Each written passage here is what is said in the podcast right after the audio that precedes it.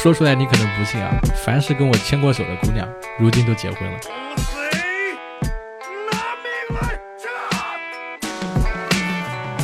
Hello Hello，各位活捉八师傅的听众朋友，你们好，我是八师傅八匹马。今天这期节目呀，有意思了。今天咱们是那些想当茶艺师的年轻人在想些什么？那么常听我们节目的人应该知道，八师傅曾经做过文艺三大坑。哎，书店的年轻人在想些什么？开花店的年轻人在想些什么？以及做咖啡师的年轻人在想些什么？当时我们就有聊过，说，哎呀，我如果再找一个茶博士、茶艺师来聊一聊做茶卖茶就好了。那我们今天真的找来了这位朋友，我们有请这位朋友红露，他是中级茶艺师、高级评茶员、高级制茶师，几乎跟茶叶有关的东西他都有了。我们来听听他怎么说。八师傅晚上好。是太真实了，弄得我有点紧张。没有关系，没有关系。介绍一下，你来了嘛？可以跟这个咱们的听友打打招呼，说说怎么认识我的。最开始的时候是听的网易云上面的播客，嗯，我的危险爱人就是跟萌萌一起主持的那个。因为我这个年纪了还没有 结婚，我就会 听一下这个。嗯，OK。然后后面呢？后面就听了我咱们这个正式的这个节目《活捉八师傅》，是吧？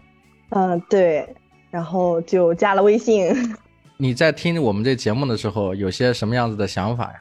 特别是刚刚你跟我们说说这个咖啡师那期，其实有一些是想要去深度的聊一聊的，对茶艺的一些误解还是什么？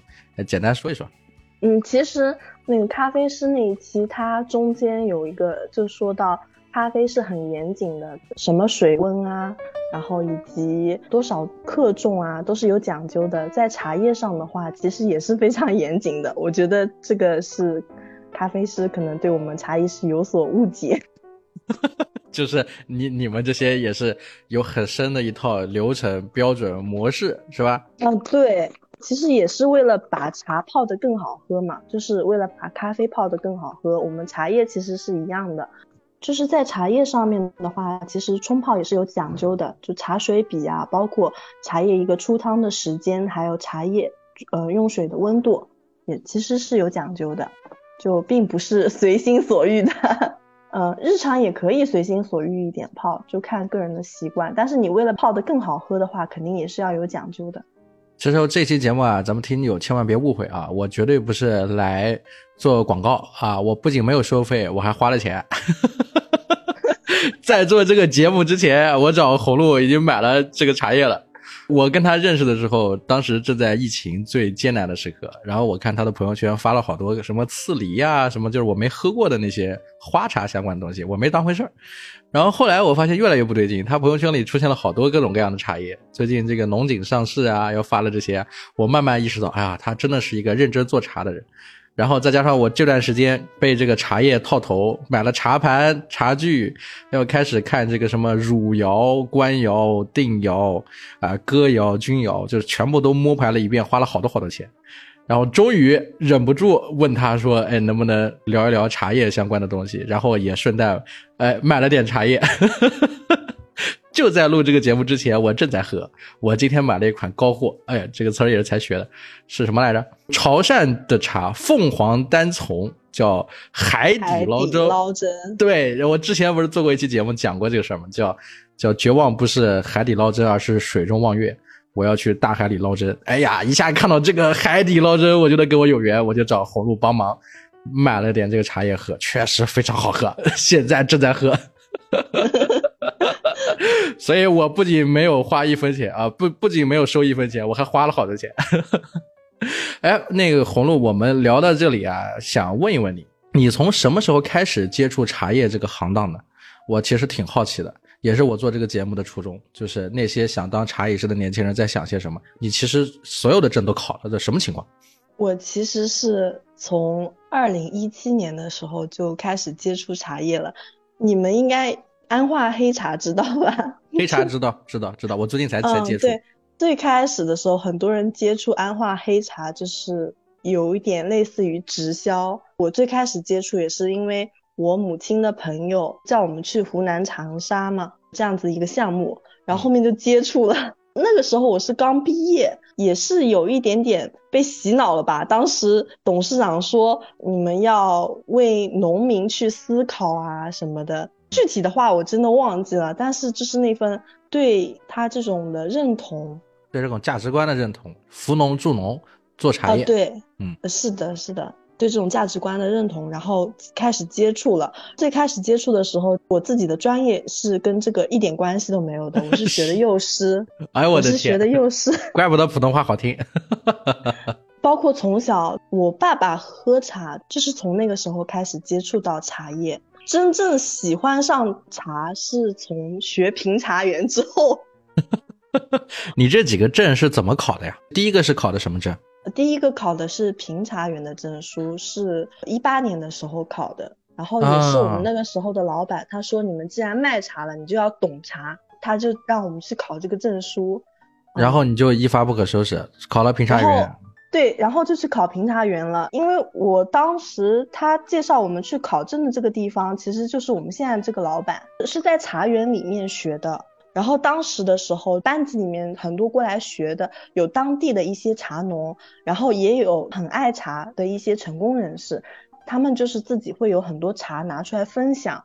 我们当时其实是一个七天的课程，七天的课程之后就是考试嘛。白天老师会在上面讲一些评茶的一些基础知识，晚上的时候我们下课了嘛，就也不休息，大家都会把自己的茶拿出来斗茶。斗茶，因为怎么斗？学一下，就是把好喝的茶拿出来分享，然后有的时候会去对比，就是碰上同一个类别的茶的时候，就是会去斗茶，哎，谁的茶好啊？这样子。不同的产区，不同的地方。嗯嗯，对我那个时候其实算是小白，我就更多的是听他们说，然后我会跟着一起喝，大家是真的很喜欢去分享。白天的时候上课，晚上的时候大概我们会喝到一两点。那个时候我是刚刚开始喝茶，喝的很多，然后一喝就睡不着。对啊，我就在想，你们这个晚上斗茶还睡不睡觉了？不，茶醉也很也很可怕的。嗯，但是就是不影响我们第二天上课。从那个时候开始喜欢茶的，喝的很多，你就会觉得茶真的很好喝，回味过来的这种甘甜和生津，就让人很愉悦。当时印象最深的是喝到什么茶，突然之间让你觉得，哎呀，原来茶叶是这个味道。生普，它就是会。我我第一次喝就是喝的生普，太醇厚了，感觉跟喝绿茶完全不一样。它会虽然就是入口可能真的是开始的时候会觉得苦，对，然后后面回味过来的那种生津，那种甘甜，很愉悦。那生普之后呢？你你是喝遍了所有的茶系是吧？六大茶系是哪六大？你给我科普科普，我是完全不懂。六大茶类其实是根据茶叶的发酵程度去分类，绿茶、黄茶、白茶、红茶、黑茶，还有一个乌龙茶。乌龙茶它又叫清茶。你现在做的是什么？是主做绿茶，还是说所有的都做？呃，我们是六大茶类都做。你看我朋友圈发的绿茶比较多，可能是因为新茶上市，现在就是绿茶是热点。哎，这个新上市的现在是哪几种啊？龙井、龙井，然后碧螺春啊，还有安吉白、黄金芽、门顶甘露，好多啊，全是绿茶。哪个你卖的最好？卖的最好龙井手工茶。我最近喝到龙井了，呃，喝的是那种定制包装味的，感觉特别甜。我不知道是什么原因啊。我最近开始喝茶的时候，就我也是从生普开始喝啊。我上头之后，就突然间意识到，以前我对这个喝茶的概念啊，完全是一种麻木的状态。就是一种刻板印象，就是我知道喝茶对身体好，但是我觉得茶叶比较苦、比较涩，并不好喝，因为特别浓。动不动我看我的长辈，包括我做以前年轻的时候做销售啊，各种的他们去喝茶，我一来给我用个纸杯撒点茶叶一倒一喝，哎呀那一口真的特别的涩，完全没有一个状态把所有的心神精力去聚焦到茶叶本身、茶汤本身，完全没有。包括我后来开始喜欢喝茶，请朋友聊天的时候喝茶，我遇到几个朋友真的有点糟蹋茶，就是我说这个是个很好喝的金骏眉，你尝一尝。他跟我谈事情的时候，他喝了一口，他说我对茶叶不是很懂，我觉得喝什么都差不多。哎呀，我那个心里面那个生气，我的天哪，暴殄天物，我天！然后关键是什么？关键是我现在开始意识到，我当年为什么我爷爷喜欢喝茶，哎呦，他天天拿个茶壶倒好多茶，买了好多紫砂，然后我就跟着屁股后面喝凉茶。以及我爸为什么要喝茶，然后那些老一辈的家伙为什么喝茶，我现在真的是懂了。就是刻板印象，这这个门槛非常难跨越。一旦跨越之后，这个世界就打开了。哇，茶真的好好喝呀！就酸甜苦辣咸，可能辣喝不到，但其他味的都能在这个茶叶里找到。特别是又苦又涩的时候，慢慢的这个后面，你再去喝水的时候，我就有一阵子时间我特别奇怪，就是我发现我喝了好多茶之后，我一喝水，这水都是甜的，就是的，是的，对，就好神奇啊！而且前不久就说到这个龙井。为什么我喝到龙井的时候，我是第一次喝龙井，就真的是第一次喝龙井。我喝那个龙井，然后一泡一喝，我立马想到我小时候我爷爷喝那个茶，就是这个水的味儿，就是这个味道。我当时这个大夏天小学抱着那个白色的茶壶喝那个凉茶，喝的那个水为什么能喝的那么甘甜，就是这个味儿。然后我还跑去跟我父亲去去说，我说我说我们家老王头当年这么有钱的吗？喝得起这么贵的茶吗？然后我父亲跟我说，说他喝的叫什么头青，是霍山下面啊是最好的那个什么什么什么东西。然后我去查了一下，我发现哦，原来是不同的名字、不同的产区，但是他们烘焙手法跟方式以及最后的那个成型的那个条索叶状都是一模一样的，所以它的味道是比较近似的。当然，我这个大舌头肯定喝不了那么多的，它是高还是低喝不了，但这两个味道在我的记忆里是一样的，就是我找到了我小时候那个感觉，这是我最近对茶叶最大的收获。我觉得你刚刚说到那个，我就特别感同身受，就是别人喝了一口你的金骏眉，然后说我不懂茶。对呀，我的天哪，哎呀！但是我觉得心态放平了也还好吧，也无所谓。我觉得他说他不懂茶，我是觉得可以理解的。有些人就是你给了他很好的茶的时候，他还觉得你不好，也没什么好的嘛，就是那样子的。哎呀，我的天，就会很难过。自从会喝茶之后，人生就开挂了，你知道吧？这怎么开挂？我给你举个例子啊，我前不久去扬州考察一个老师，到他家这个大别野，呵 呵然后然后聊这个抖音创作啊，然后这个老师给我们泡了几杯茶，那个茶放过来，我一端手一闻一喝，我说了一句话，我说铁观音，那个老师很惊讶的看着我，你知道吧？他是个书法大家，他说：“哎呦，没错，是铁观音。”呵 呵 然后我能感受到，你知道什么？那一桌子其实好多人，只有我跟他两个人眼神对碰的时候是有一种火花的，你知道吗？对，就是那种感觉，就是一种暗号，你知道吧？就是我说这是铁观音，他的意思是你懂。然后我们两个聊天的时候就特别融洽。这是个大长辈，一个书法家，就是跟他聊这个事情的时候就特别的通畅，大家就很开心。就就在座的各位可能他们感受不到，但其实我跟他已经对上暗号了。茶叶真的是让人生开挂，我说真的是的，这是你后面问我的一个问题，就是这茶叶给我的生活带来哪些影响？嗯嗯，我其实觉得可以跟一些喝茶的长辈对上话，这是一点。是的，真的是，只要一聊茶，能聊很多很多东西，而且这个茶文化真的太坑了。我说真的，一个深坑。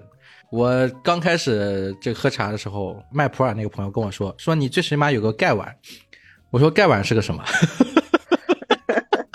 我就搜了一下，哦，这个我在小叶子里面见到过。哦，我以前还买过茶具送过我我父亲，但我从来没用过。我对盖碗的认知，第一次知道的时候，还以为是端着那个盘子，然后再端着碗，然后再拿个盖子在那里撇，你知道吧？然后吹一吹就喝了。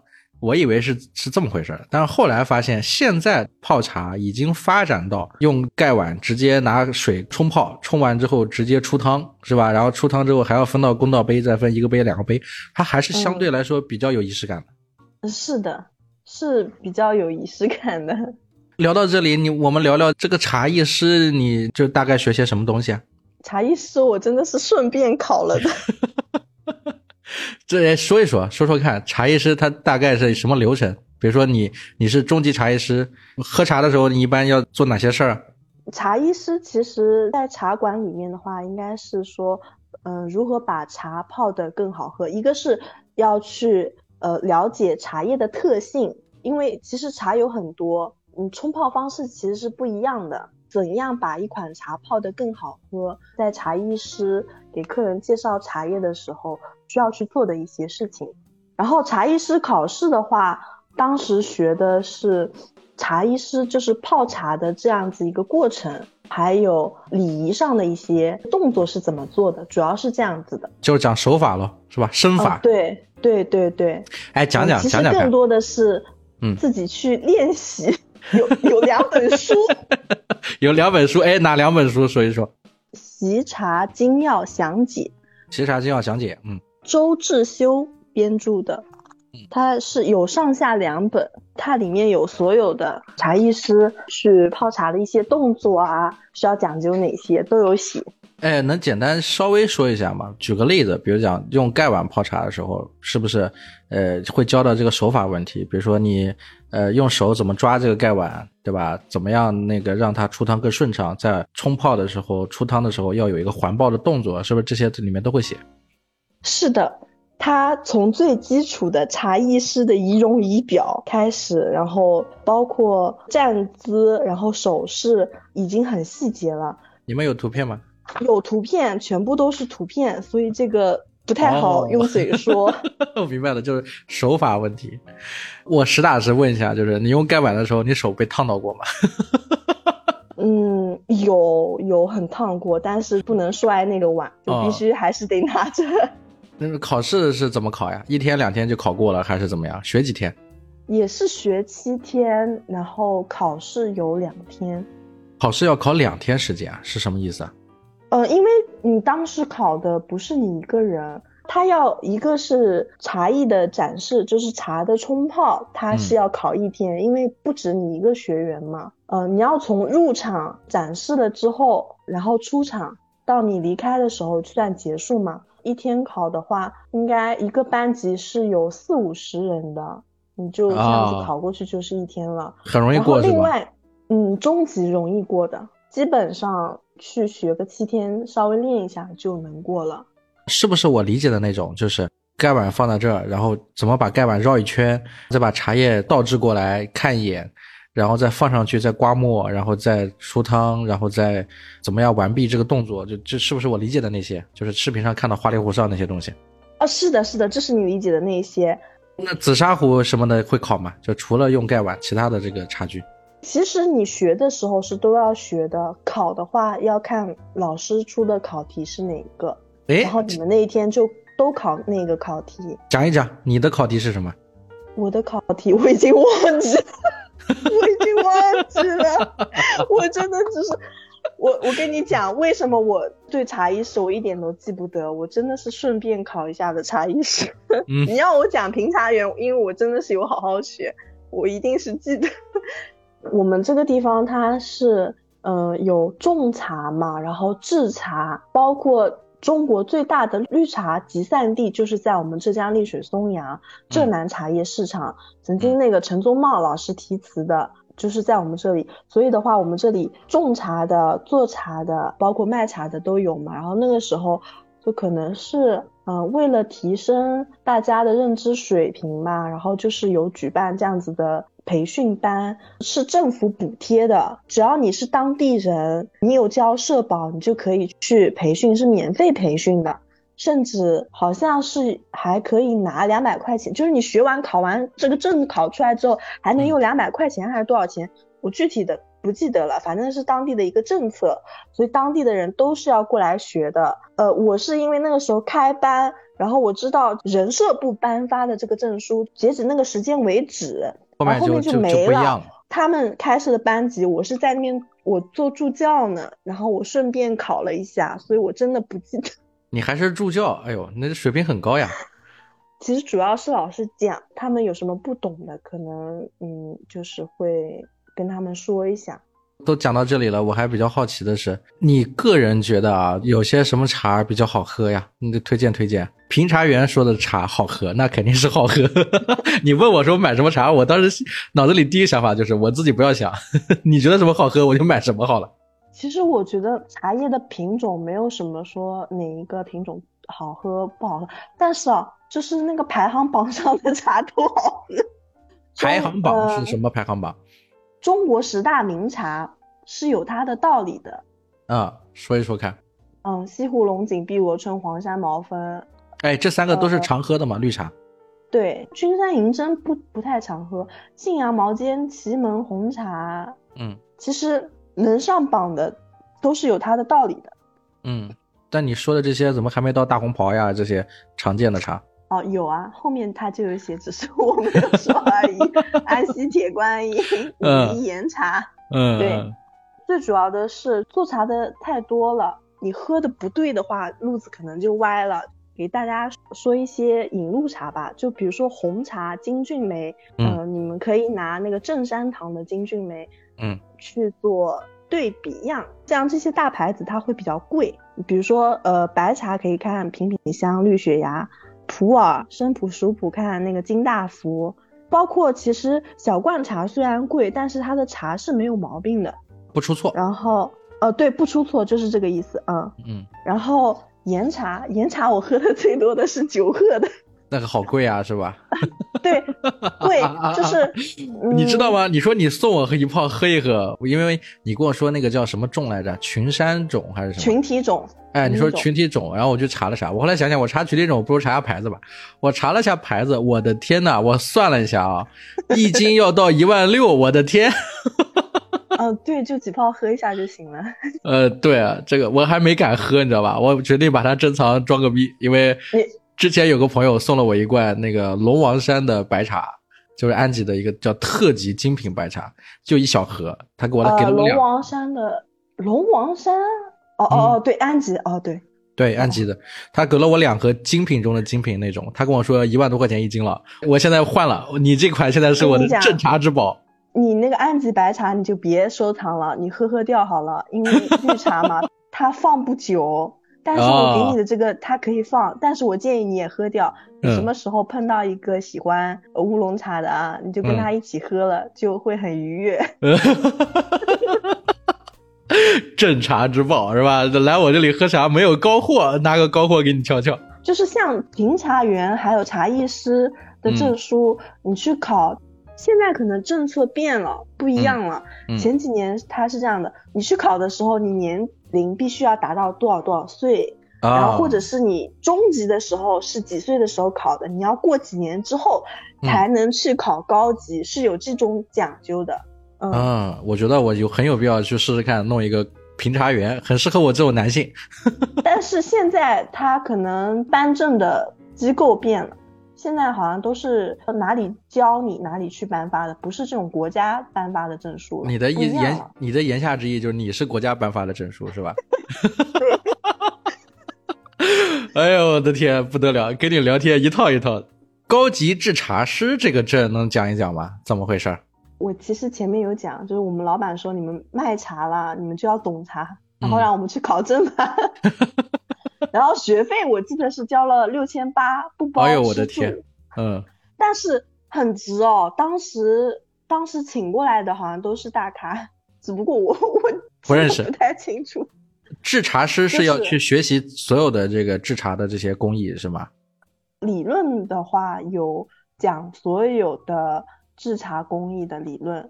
当时这个制茶是我是在潮汕，就凤凰单丛乌洞那边学的。所以制茶的话，只是实际操作的话，只有那凤凰单丛的那个茶啊，就是那边这个炭火烘焙，是吧？嗯，对，炭焙，然后还有摇青，哇，摇青太难了。摇青不是很有意思吗？三个小时摇一下，用那个手摇那个那个竹筐里面的茶叶，然后那个屋子里的温度很高，是吧？用用空调不好摇，不好摇吗？练了很久，摇不好摇。是时间熬人嘛？我看到时间熬人是摇不起来，它摇是有技巧的。它不就是一个摇摇把的一个机械结构吗？手工摇它是不是摇把的一个结构？它是给你一个扁呃竹制的一个容器，然后它是一个圆的，茶叶在那个上面，然后我不知道那个东西叫什么。没关系，我觉得我给大家说一说吧。红露刚刚聊的那些其实很有意思。凤凰单丛茶，他们这个茶是炭烤烘焙，就是说它是用木炭，有那个木炭的香味，然后用那个去做温度的这个烘焙的事，里面温度非常高，慢慢的去把这个茶叶发酵。摇茶的那个东西呢，它是类似那种竹篓、竹筐一样，在一个屋子里面放三个筐子，然后边上有个把手，用手抓住那个把手，抓住那个抓手，然后开始摇茶。你可以理解为就是把这些茶叶摇得松散一点。让它们均匀受热均匀，每过三个小时摇一下，然后让这些茶叶均匀之后，可能要从晚上摇到白天，这样连续几周，这个茶的工艺就好了，因为它每个条索都很清楚，整体的感受也是特别好的。这是我对关于凤凰单丛茶这个乌龙茶制茶的一些了解。哦，我刚刚发给你了一个图片，嗯它确实是一个竹的，但它不应该是一个框，它其实是一个扁平状的，就是茶啊，叶。你这个有点有点像那个那个筛那个米的那个东西。我不知道它叫什么，你要让这个茶在这个上面去摇，但是不掉下去吗？就是摇青的话，是为了让酶更好的转化，让香气更好。但我说的这个是现代工艺了，就是他们在技术上面已经升级了。哦，对，如果说是大批量的话，他们那边是有竹子制作的专门的那种机器，拿手摇对对对就对对。好了，就跟这种不一样。但是我们当时就是在那边练这个，啊，有点像颠锅，拿一个竹篓子颠锅。啊，对，就颠不起来，一般 一呃，般的去弄，真的弄不起来。我觉得这个卖茶生活过得很丰富呀，特别你们这个老板还挺好，还要让员工去进阶，还要让他们去学习、去考证，是吧？其实考证是我们自己花钱考的，你不是说又有政府补贴吗？老板又要求那个政府补贴是当地的，我不是他这里当地的，我是我是浙江台州海边长大的人。啊，但是你嗯现在的这个业务都是在丽水这个地方。啊，对，啊，怪不得。哎，那我想问一下，就是你其实主要工作现在是做什么？就是是卖茶吗？还是说是有有其他的这个种类？我现在做的就主要是卖茶，其实从事过蛮多不同的岗位。讲一讲，讲一讲，我这个都不了解。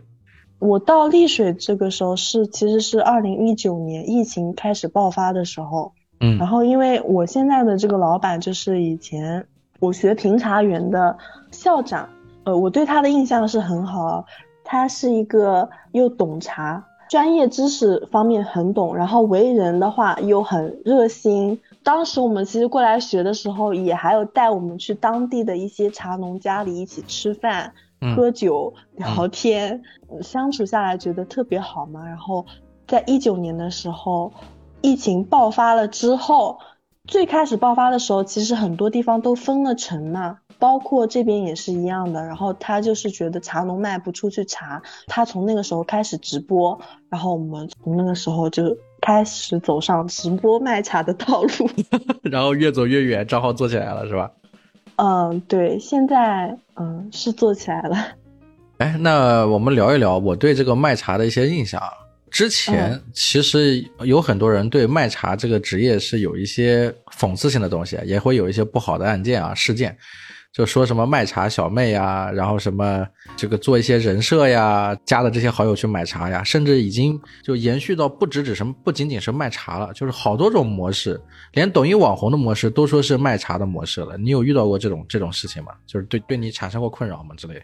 嗯，其实就是之前有加微信好友的时候，然后人家一看你的朋友圈是卖茶的，他就赶紧把你删了。但是还好，困扰不是特别的大，还行吧。嗯，那你一般都是怎么样？就是碰到这个好友，然后去慢慢的去聊到这个卖茶的这个事情呢？是自然而然的发生，还是会有一套主要的话术？我们现在的话都是回头客，所以不存在这些问题。就是在我们店里面进行过交易的回头客，嗯嗯所以不存在这方面的问题。但是之前有碰到过这种就疑惑的是吧？嗯，对。聊一聊这个丽水这个地方，你怎么看待这个地方？我其实蛮蛮好奇的。我因为认识你，嗯去搜了一下丽水的资料，我发现它是，呃，目前国内最大的绿茶集散地嘛。我之前其实考察过其他的地方，比如说花茶市场啊、中药材市场呀、呃，什么成都啊、呃，亳州啊，我对这一块有了一些了解。关于丽水这个地方，绿茶集散市场这个地方，你是怎么看这这里的？其实七八十年代这边开始种茶，因为丽水这个地方其实比较穷的啦。后面就是有人卖茶，有人种茶赚到钱了，开始大家都去种茶。就这里本来是是是种茶的地方，这里丽水的茶是什么茶？种什么茶？这里本来不是种茶的地方，可能是种一些什么水稻啊，那些其他的一些果蔬啊比较多的。然后后面的话才慢慢开始大家都去种茶的。种些什么茶？是什么品种的？像乌牛早啊，还有那个龙井四十三号、安吉白、黄金芽，这些在这个地方都能种是吧？都能种。茶叶是按品种分还是按地区分啊？比如讲这个凤凰单丛这个茶，如果我把这个茶树，比如说它能生存的情况下，我把它摘到，假设摘到江苏，那这个这还叫凤凰单丛吗？先不说凤凰单丛，我这样子给你举例子吧，就比如说安吉白茶，它的那个茶树品种叫做白叶一号，它其实就不能叫安吉白茶了，它的茶树品种是叫白叶一号。那种到我们松阳，它只能叫白叶一号，它不能叫安吉白茶。就比如说龙井种在我们松阳，它能叫龙井四十三号，它是它的茶树品种，但是不能叫西湖龙井或者龙井，它是有地域的。啊，所以那这些编号什么，只有你们茶农啊，做茶叶销售的才清楚，普通人是尝不出来的。对，普通人是不知道的，一般也不会去讲。那会把茶这个龙井四十三号当龙井卖吗？买卖的时候，我们也不会告诉他，我们这就不是西湖龙井，因为西湖龙井他们自己都不够卖，我们是不可能卖西湖龙井。嗯，这是我们松阳产的龙井四十三号。嗯，那那网上有具体信息，比如说龙井四十三号产在什么地方，它的味道、口感呀什么的也都有，是吧？我们宣传的时候会宣传味道、口感为主。如果是它的产地是大家追求的产地，会标明；如果不是大家追求的产地的话，呃，看还是看茶。但是，嗯，这个看人嘛。你问到的话，我们会讲。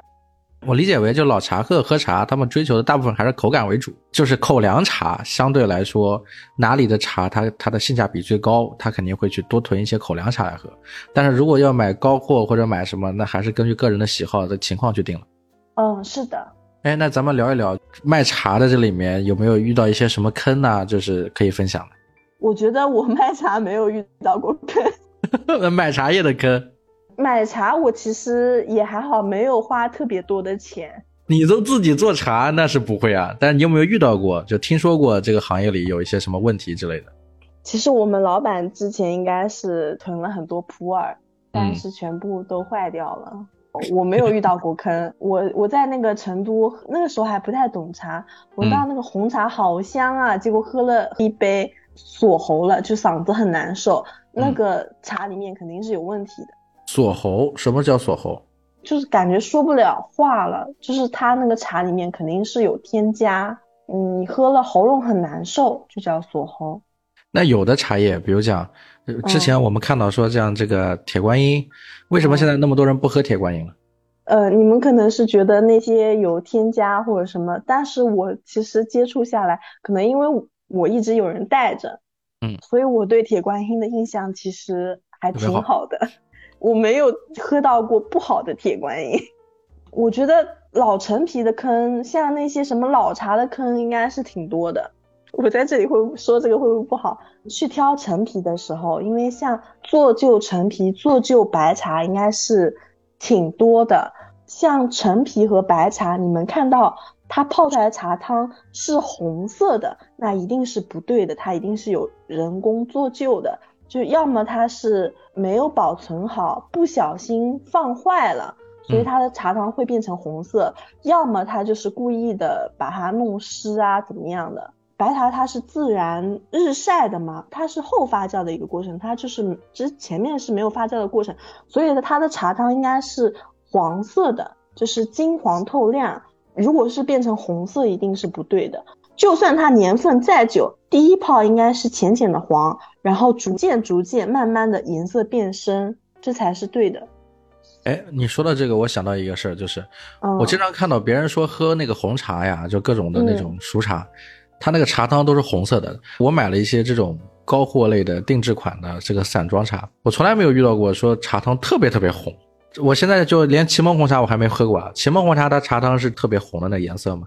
其实我觉得黄色也是对的，好的金骏眉是金黄透亮显金圈，对，就是那个茶杯的边上应该是有一个金圈。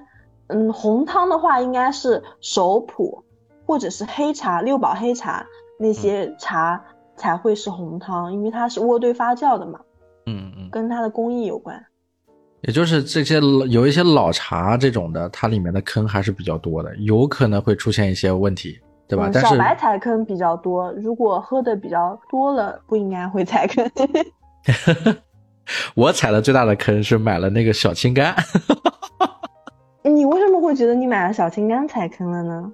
是你买的不好吗？还是我因为买的也确实不好。我跟大家说一下啊，小青柑我这个坑是怎么来的。我看那个罗永浩的直播，不是他播，是他那个另外一个老板，还有什么飘逸杯啊，特别帅。什么是小青柑？好多人没喝过的，我说一下，就是那种像小青桔，把果肉挖掉之后，用那个青桔的那个壳、那个果皮，往里面塞好那些新会的熟普，对，不是是新会的柑。新会的柑加上加上熟普，刚好是一个小青橘的那么一个形状，这样叫小青柑。拿这个小青柑呢，你放到汤里，放到水里高冲一下之后，那个那个水特别好看，喝起来呢又有那个陈皮味儿，又有那个普洱味儿，就整个搭配起来的口感特别好。我是看到那个直播里，它这个飘逸杯啊，就是它那个水噗一下子自己滤下去的时候，特别好看。然后我看主持人在那叭叭嘴说好喝，价格又便宜，我就买了。我也没想过有多少，一大桶。然后买完回来之后喝了两泡就拉肚子。然后我就在网上搜，人家就讲说这个小青柑的外面这个东西呢，它本身是一味中药，有破气的成分，确实是能减肥。但是呢，就上面说说挂霜又什么，我看到各种各样的视频，我不知道为什么别的品类都还好，大家都说啊，你怎么喝都是你的自己的一些兴趣啊不同，唯独小青柑，所有的做茶叶的，就是讲茶叶的这些博主都说不要喝小青柑。我试图反驳，我没找到什么反驳的视频了。所有做茶叶的都说不要喝小青柑，然后我大概全部理了一遍，我发现了问题，他们就意思就是说啊，说你要想喝这种橘子味儿，你喝老陈皮好了呀。对吧？现在这个狂飙当时特别火，对吧？这个高启强喝那个老陈皮，你就喝老陈皮。你想喝普洱那味，你就喝正正正经经的普洱茶就好了嘛，对吧？生普熟普，你非要去又喝这个又喝那个，那你想一想，你其实是找不到一款正儿八经用特别好的普洱去配那个小青柑的那个橘子皮的那种茶。大部分做这个小青柑的用的都是碎茶放在这个青桔里，然后这个陈皮也有讲究，就是新的刚刚长出来的这种。它其实没有那种就是进行发酵过了，就是陈皮有一段时间之后的那个感觉好，然后从药性上其实也是不一样的，就是有各种各样的综合考虑。确实我看了之后感觉有那么点道理，然后我就去看了我买的这个茶，打开之后发现，哎呀，全是碎茶。嗯，它不是那种碎，我看出来了。后来我又去研究各种就是那个茶叶里面的那些机器啊什么的，那个机器分茶的时候，它会分。那个机器在那里咚咚咚咚咚咚咚咚咚的，就是分茶叶嘛。好的条索就是完完整整的条索，就会分到另外一个盒子里；一点点的断的那个条索，就会咚咚咚咚的在那个机器的那个缝隙里面会被它摇到另外一个盒子里。摇下来剩下来的那些东西，就是填补这个小金柑的这个上面的那个茶，所以确实不好呀。这就是为什么我看到网上面这么多博主，没有一个人说小金柑好的，都说哎你别买。我天，那要是这么说的话，我觉得。嗯，不推荐买袋泡茶吧，因为可能很多袋泡茶里面的茶会比较碎，还不如去买这种整的茶。但是不是所有的小青柑都不好的，你要挑。你如果会选的话，你看那个小青柑，你买的时候你就掰开看，里面它是不是金芽料？如果是用的好的料，那也是可以考虑的。嗯，这个还是看个人吧。如果喜欢那个味道的话，其实是可以的。但是就像你踩了这个坑哦。你可以去把它退掉，抖音都是七天无理由 退款。你七天是无理由啊？我已经买了两三周了，我的天！我教你，你去找客服问一下，说不定可以的。哎呦，总之小金刚确实是好喝，我说实话，确实好喝。但是呢，你买了就别往短视频上面去搜了，你搜了都是不好的话。我觉得所有的茶它被生产出来，嗯，售卖肯定是有它的道理的。那一定是有人喜欢这个，有质检部门去做质检，也没有说绝对的它就是不好的。你只要选你自己喜欢的茶就好了。是，呃，自从开始喝茶之后啊，这个茶具真的是很剁手。我前两天你知道吧，我我晚上加班的时候刷那个直播，我发现有那个卖茶具是是以那种开盲盒的形式，你知道吧？九块九一个布兜子里面放的茶具，九块九一个，然后你花三十块钱是买三送一，就跟开盲盒一样，他随机拿过来，布袋子解开，从里面抽出来一个什么东西，是什么就是什么。我在那边蹲了半个小时，我发现九块九的东西出来了，开出来的在网上面卖三十多、四十多、八十多、一百多都有。然后我就试了一下，然后一上头我又买了两个，买了三个，买了四个，正在路上，你知道各种建盏、各种碗，什么琉璃异彩啊，哎呀，什么大将军碗，不要买太多，不要买太多。你现在买这么多，以后等你。要买好的了时候，看过了那些，对，呃，你你看到这些垃圾，你会头疼的。对不起，我说了什么？我知道，就包括我现在就在头疼，就是我这些茶具现在在路上我都在想，我说来了之后我放哪？我现在又开始买那个小的博古柜，你知道吧？就是要。我劝你 少买一点，要买你可能少好的少买一点，真的。对，就要买就买好的，不要图便宜，是吧？对对对，那是真的。真的，我看有好多茶友啊，就是我们交流发现有个问题，就是一旦入了这个茶之后啊，你真的添好多好多好多家具。我要买茶盘。我要买盖碗，我要买紫砂，我要买钧窑、哥窑，我要买买了这些，我发现你别瞧不起，就这这还是主要的这个工具了，边边角角的料还很多了，买不完的。最近我学会一个东西叫盖制，哎呀，我说我以前我泡茶从来不考虑这个盖子要放在哪儿，结果没想到还有一个单独的东西叫盖制，哎呀，真好看，像个刻章一样，有贵的有便宜的。买了盖制之后，还要再看，在这个茶盘上面，哎呀，要买茶桌，啊，就要买茶宠，是吧？你剩下的茶叶倒哪里去，是吧？你光倒那个茶盘上不好，我们就倒在茶宠上。买了茶宠，买了茶盘，茶盘上的东西全部弄完，还有盖制这些，然后又想想，那你还要有茶道六君子。那我还好哎。我不知道，我感觉自己过了买买买的年纪了，不会买特别多的东西。我我觉得这里是我们的这个信息差不一样。你是考了茶艺师、评茶员、制茶师，你都玩过了，你已经从方方面面吸收了很多知识。但对我来说，茶道这个东西是一个新鲜的东西，好多事情都是我以前知道不放在心上，现在是重新找回我以前的记忆。我为什么买那个东西啊？我说实话，我是因为。我觉得说，哎呀，这个茶文化甚至已经到了瓷器文化这个概念了。我觉得这个东西是每个中国人他都是要经历的，他是不可能躲过去的。就是从你小学上课本上面、历史书上面讲的那些东西，到你大了之后遇到这些瓷器的问题，以及哪怕是你出国了，China 这个东西是吧？中国瓷器瓷都这个事情，你是避不可避的。还有博物馆的这些东西，大部分也都是瓷器啊，是吧？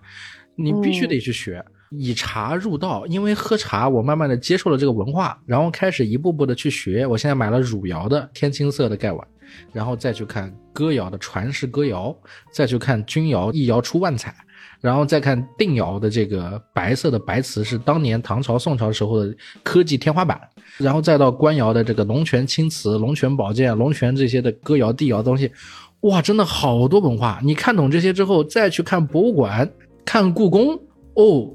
看到瓷器的那一刻，就完全打开了，你知道吧？就我觉得，我如果做文化，我对这些东西我刻意的避开它是不对的。然后我现在就想着说，我为什么会买啊？我想得很清楚，我给自己找了个理由，就是我花便宜的价格买个东西，就等于是学一门手艺，要学一门知识。我买来，我手里摸着玩着，然后搜一搜这个材料，看它的颜色，然后大概明白是怎么回事。就像你汝窑开片。对吧？敲门砖吗？对，它就是敲门砖。你主要开片之后，天青色是什么颜色？豆绿色什么颜色？它怎么开片的？开片之后，这个釉上彩、釉下彩啊，这个冰裂纹、蟹爪纹是什么纹？哇，全部都在研究。我感觉就像是什么，像是一个小孩儿找到了以前想买的那些变形金刚，把它们组合起来，你知道吧？整个全部搬回家的那种感觉。我儿子天天买玩具，我天天买茶具，我老婆都气死了。现在能理解了。其实我我觉得也是。如果有时间的话，真的了解一下这些是很好的，但是我还是不会买，要买就要买好的，就是这种想法。是我现在也有这种想法，花了三百多买了个紫砂啊，我现在有点看不上它了。我可以去看那些知识，学那些知识，但是 我买不了九块九。我九块九买那个不是九块九啦，在网上都三十多、四十多、五十多啊，还是很夸张的。一个小杯子啦，就是一个小杯子，卖三三十多、四十多。虽然它九块九，你别，请你忽略九块九这个意思啊。它的品相是很好的，然后不同的东西，鸡缸杯，呃，鎏银的。对吧？我打算来了之后学一下，还有这个流光溢彩是舰长里的一个种类，学一下。还有几个种类，我我现在叫不上名字。我想想看一下它这个釉是怎么来的，它是怎么烧，它的釉水是怎么涂的，它用的这个胚是什么胚？就是敲门砖，拿来我摸一摸，捏一捏，玩一玩，它碎了我不心疼，我是这么想的。哦，那确实碎了不心疼。对呀，我之前买了几个杯子，被我儿子打了嘛。包括现在，我现在就安慰我自己，我说我买了个三百多的紫砂，我现在看中那几千块的紫砂了。就是一旦入门，真的深似海，完全就是买不到头。我感觉，我现在这个茶桌这这边还还缺什么？还缺边柜烧水壶。边柜烧水壶我又去研究，还有下从下面往上上水的，从上往下下水，从下往上上水。就我还要研究它那个食品级 PVC 的材料，还要研究边柜这边要不要再放一个边柜的移动茶几，然后下面要不要做这个垃圾桶下水桶。啊，然后还要再看跟茶有关的其他的一些器具怎么摆放，还要买那个博古架，就是你的茶碗要没过去盖盖着去放，背着去去去怎么做？嗯，这个叫沥干它的水，啊，然后还有养壶的时候怎么用这个壶，用这个养壶笔去做养壶。哎呀，我感觉它门槛真的特别高，这一整套文化这几千年就等着我呢。其实我觉得这个也还是看个人吧。如果不想弄那么多东西的话，其实就是简单的一个盖碗，然后茶就好了。啊，是。我不知道我什么情况，我现在有点刹不住手了。但是我觉得我不是特例，我也看到有些这个茶友跟我一样的情况，就是刚开始的时候也只是简单喝喝茶，买点茶，入了红茶的坑之后就完了，就开始买了 各种东西，各种买。我现在还有好多没买了，什么。呃，蚊香、檀香那种啊，是吧？点一根香还没买，还有文创手把件什么的，我都已经买了。呃，是这样子的，好多人他就是一买茶，他要把你直播的所有东西买一个遍。哎，对，是的，我天天看那些这视频里面那个人，他他其实不讲什么了，他也不跟你吹什么，哎，这个茶如何如何，那个东西怎么怎么样。他就在他的这个大理石的这个石桌上面，那个石桌我也去看了价格，我买不起，这两三万的那个茶桌我真买不起。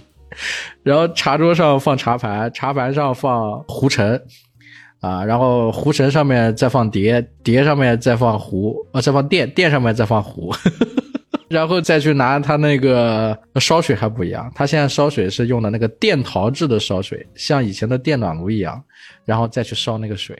然后烧的是玻璃的那个壶，然后再用玻璃的那个壶再再再去倒水再洗壶，然后再把这个水的茶汤倒出来洗过之后再重新再泡，然后再去喝，然后再去聊。哎呀，他那一整套流程花了大概十几分钟，我看的特别快活，看的特别快活，就解压，你知道吧？我没有，但我看他用我很开心。我还去看他的壶呢，他的壶买不到，他那个紫砂壶跟别人的紫砂壶不一样。他那个壶是抛光的，是用水抛了光，边边角角还是鎏金的。我的天呐，我又去查一下那个壶，那个壶一一一把壶三五千块钱，喝不起啊。所以就看他在那里用，你知道？你觉得你会从什么时候开始转变心态到从简？我觉得这个这个应该不会从简。为什么？因为我觉得它是一种文化。而且这个文化背后有太多我不知道的东西了，这种东西属于什么呢？它不是新的文化，它是那种存在你的脑子里面、潜意识以及你已经见过无数次、无数遍的东西了。比如说我很年轻的时候，当时做房地产广告，我印象特别深。我第一次遇到一个福建人，他在我们那边一个县城里面做做做开发商，对吧？坐在他的那个办公室里，他弄那一套茶具。然后给我用那个特别薄的那个薄胎的杯子给我上那个茶，我当时喝那个茶，我应该是我印象里啊，那个茶汤是是褐色的，应该是乌龙茶或者是红茶，茶的味道还特别好，不像绿茶。但是我那时候不知道它好不好喝，我只知道哎特别就是入口。他给我倒一杯，我喝一杯；倒一杯，我喝一杯，特别开心。那一定是好喝，肯定是好喝，只是我当时有眼不识泰山，你知道吧？他那一套 茶具也是特别好，他是拿夹子夹那个小茶杯给我的，能用夹子夹茶杯给我。我我现在知道，就是我能做到这一步，一定是我特别特别讲究了，我还做不到的。他都是这么讲究的在给我喝，给我的视觉冲击力还有这个味觉冲击力是是特别大的。再喝茶，就是我电视台的一个同事，他是由繁入简了。他就买一个很小的壶承，壶承上面就一整套，一个陶瓷制的壶承，上面有有壶以及四五个杯子。他用开水洗洗弄一弄，就泡点茶就给我喝了。我们俩就在边上这样一边喝一边这样。我当时就想着说，我以后能买一个这个东西在家里喝茶就很好了，招待朋友就可以 你知道吧？然后再到后来一步步的到我今天，我现在是一个青瓷板做的一个茶盘，特别漂亮。然后再加这些东西放在里面。我觉得已经是我目前的知识储备里的极限了，但是呢，你我仍然觉得什么呢？我仍然觉得很开心、很喜悦，感觉很有那种文化氛围。每一个这个东西它背后都有一个知识，我每一个东西我都不能把它拿出来讲出来，它背后的故事是什么样子？这个是我觉得特别喜悦、幸福的一点。我不知道这个在听的有没有茶友能跟我一样共情到这一点。我是觉得听巴老师讲讲的时候是很喜悦。我也能够理解，就是我不能理解的是为什么要买那么多。我不说了吗？差生文具多吗？因为不懂啊。但是我我能够理解你刚才说，嗯，很早之前喝茶，然后你一直喝，他一直给你倒。我觉得如果作为我给你倒茶的话，我也会很开心。就是，嗯，喝的人喝的开心，我觉得泡茶的话也会很开心。是，那行啊，我们今天这时间也差不多了。最后一个问题啊，问一问你啊，你以后是是想做什么？是一直在这个行业里面扎根下去啊，开个茶叶店呢，还是怎么样啊？有没有一些什么发展的一些想法呀？其实我最开始的话想走遍中国的茶山。哦，这个问题当时想问来着，呃，现在实实实现了多少呢？挺多地方都去过了，太平猴魁的产区，福鼎白茶、武夷岩茶。安溪铁观音、凤凰单丛，还有哦，我这个做做绿茶的，我们这边是大部分都去过了吧？但是像台湾没有去过 啊，就是只要是跟茶沾边的产区产地，你都想去看一看。嗯，是都想去看一看。你是自己自费去的呢，还是公司给你报销呀？公司组织的？其实是我们当时工作的需要，然后就跟着我们老板一起去了。那你近期呢？我看你近期还去过不少地方呢。近期这些呢？我近期没有没有再出去了，就一直在丽水。那我看到那泡海底捞针是怎么来的？那个是没有到那个地方，因为我们之前就去过凤凰单丛嘛，所以跟那边的人就是熟悉了，我们就不会再过去了。啊！但是我听你讲这些，我怎么这么开心？你知道吗？我就我我的脑海里就是，哎呀，我就拽着你，就是不知道你去哪带我去一下，我就到哪边去，我就蹭蹭，我不是蹭吃，我就蹭着喝就好了。哦，真的蹭喝很开心的。我们去选茶的时候，去凤凰单丛那边选茶的时候，真的当时喝了四十多泡，真的饿的不行了。哇，来一碗那边很出名的叫牛丸。嗯，对，潮汕牛丸嘛，他们当地的农民给我们做了一碗牛丸面，哇，真的是太爽了。我们在讲茶，你这个讲到牛丸面的问题了，我天！真的，出去喝茶就是伴随着美食的。你喝了茶之后，你的味蕾也会有提升。